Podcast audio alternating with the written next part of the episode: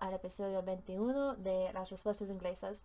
Este episodio hoy va a ser muy corto porque yo tengo un talle para mi trabajo para que yo tengo que prepararme. Entonces, hoy vamos a hablar sobre cinco términos cariñosos que usamos aquí en los Estados Unidos. Entonces, vámonos. Trata de recordar dos cosas. Uno, estas palabras tienen significados diferentes cuando el contexto es diferente. En otras palabras, cuando no las se usan como términos cariñosos. Y dos, por eso la traducción no puede ser exacto entre inglés y español todo el tiempo. Entonces, la primera palabra, dear, D-E-A-R, dear, o darling, D-A-R-L-I-N-G darling. Y los dos significan ah, más o menos en español querido, querida. Pero darling es más emocionante, más íntimo. Unos ejemplos es Dear, can you help me with this? Or How are you, dear? Y para darling, be a darling and fetch me a towel. O My darling, my darling, I miss you. Dear también suena como la palabra deer, D-E-E-R que en inglés es el animal, el ciervo.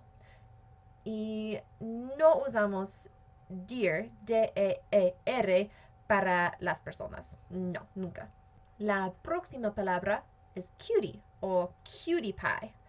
Y esta palabra es como mono para un chico o chica en español, pero aquí se dice, se dice estos dos con hijos como she's such a cutie o wow, what a cutie pie, especialmente con los infantes.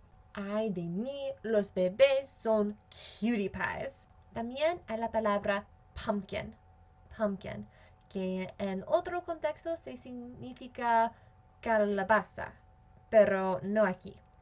Pumpkin. Me gusta esta palabra especialmente la uso con mi esposo y con niños. Y no, no con amigos. No con amigos y no con mi familia, pero sí, con mi esposo todo el tiempo. Y con los chicos, los chicos pequeños, sí, todo el tiempo.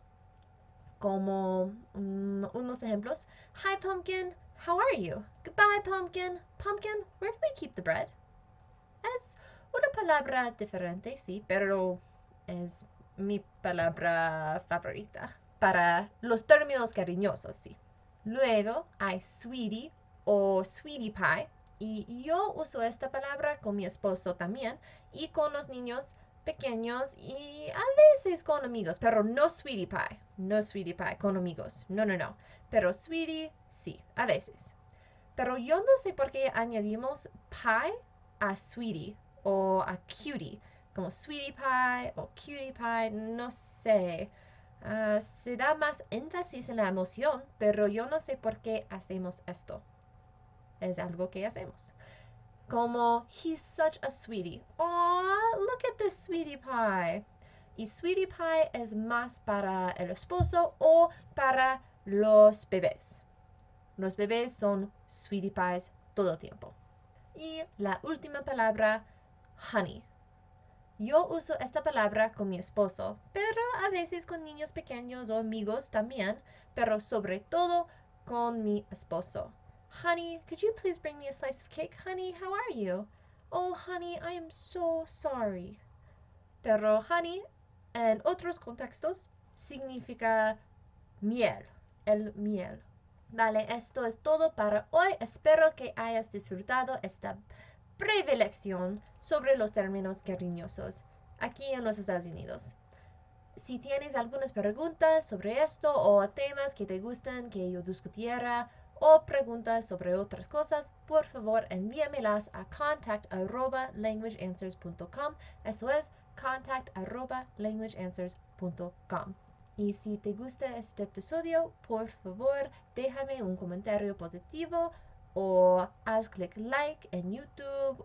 Y si no quieres faltar ningún episodio, por favor suscríbete por YouTube, Spotify, iTunes, Google Play etc.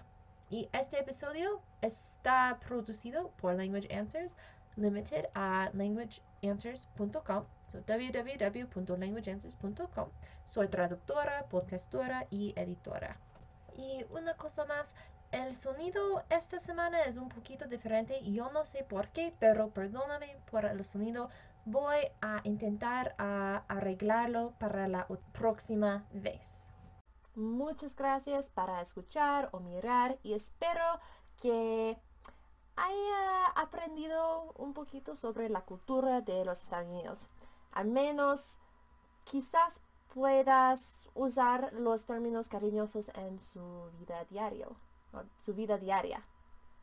¿Quién sabe? Pero nos vemos en dos semanas y espero que tengas unas buenas semanas. Vale, hasta luego.